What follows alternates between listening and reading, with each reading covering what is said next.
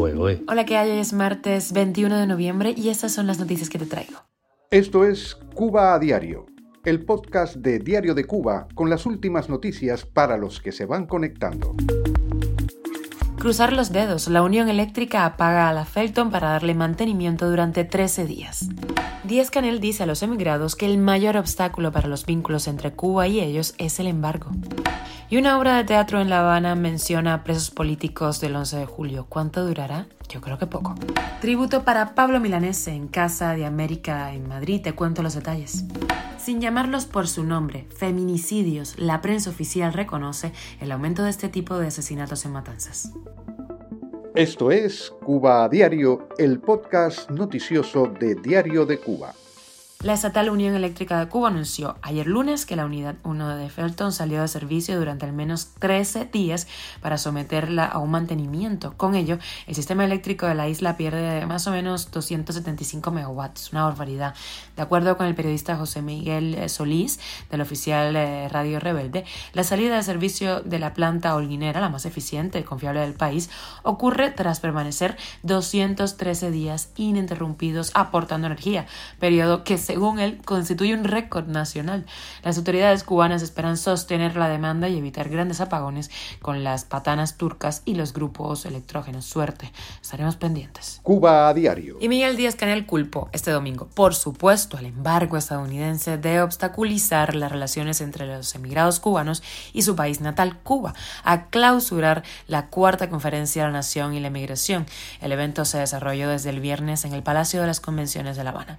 El gobernante no mencionó a los cubanos a los que el régimen viola el derecho humano de entrar a su país por ser abiertamente críticos con el modelo político impuesto en la isla o por haber abandonado misiones gubernamentales o delegaciones deportivas en el exterior. Las palabras del gobernante evidenciaron el interés de que los cubanos residentes en el extranjero levanten con sus dólares la hundida economía cubana, pero solo tendrán participación aquellos comprometidos con el socialismo. Y una obra de valientes, la obra Antígona, presentada en el Festival de Teatro de La Habana, mencionó los nombres de varios presos políticos cubanos condenados por participar en las históricas protestas del 11 de julio de 2021. Así lo informó en Instagram el periodista independiente Henry Constantin. Antígona, a cargo de la francesa Share Company, es una pieza en la que se conjugan liberación, locura, amor, adaptación, ritmo, evolución y transgresión. El periodista que dirige el medio independiente La Hora de Cuba, añadió una recomendación antes de que la censuren, la obra más osada del Festival de Teatro de La Habana, Antígona. No se la pierdan, porque no va a durar mucho. Cuba a diario. Y ha pasado un año del fallecimiento en Madrid del cantautor cubano Pablo Milanés y la Casa de América, en colaboración con la familia del artista, ha decidido rendirle homenaje el 20, ayer, y eh, mañana, 22 de noviembre. De acuerdo con declaraciones a Diario de Cuba de la familia de Pablo Milanés, la iniciativa parte de Casa América, lugar donde estuvo, recordemos, la capilla ardiente del artista. Ayer lunes tuvo lugar la proyección de Días de Luz, Pablo Milanés en La Habana, un largometraje que recoge su último concierto en la ciudad.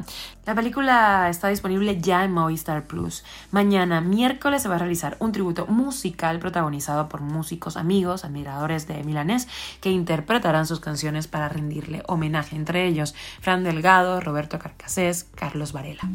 Y el periódico provincial de Matanzas, Girón, admitió que los feminicidios, sin llamarlos por su nombre, eso sí, en esa provincia se han incrementado en 2023.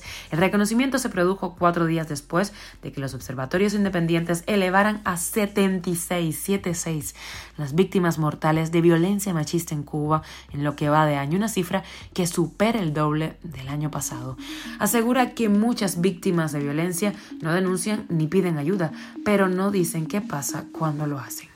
Esto es Cuba a Diario, el podcast noticioso de Diario de Cuba, dirigido por Wendy Lascano y producido por Raiza Fernández. Muchísimas gracias por estar con nosotros, por informarte en Cuba a Diario. Te recuerdo que estamos contigo de lunes a viernes. Yo soy Wendy Lascano y te mando un beso enorme. Que tengas un feliz día.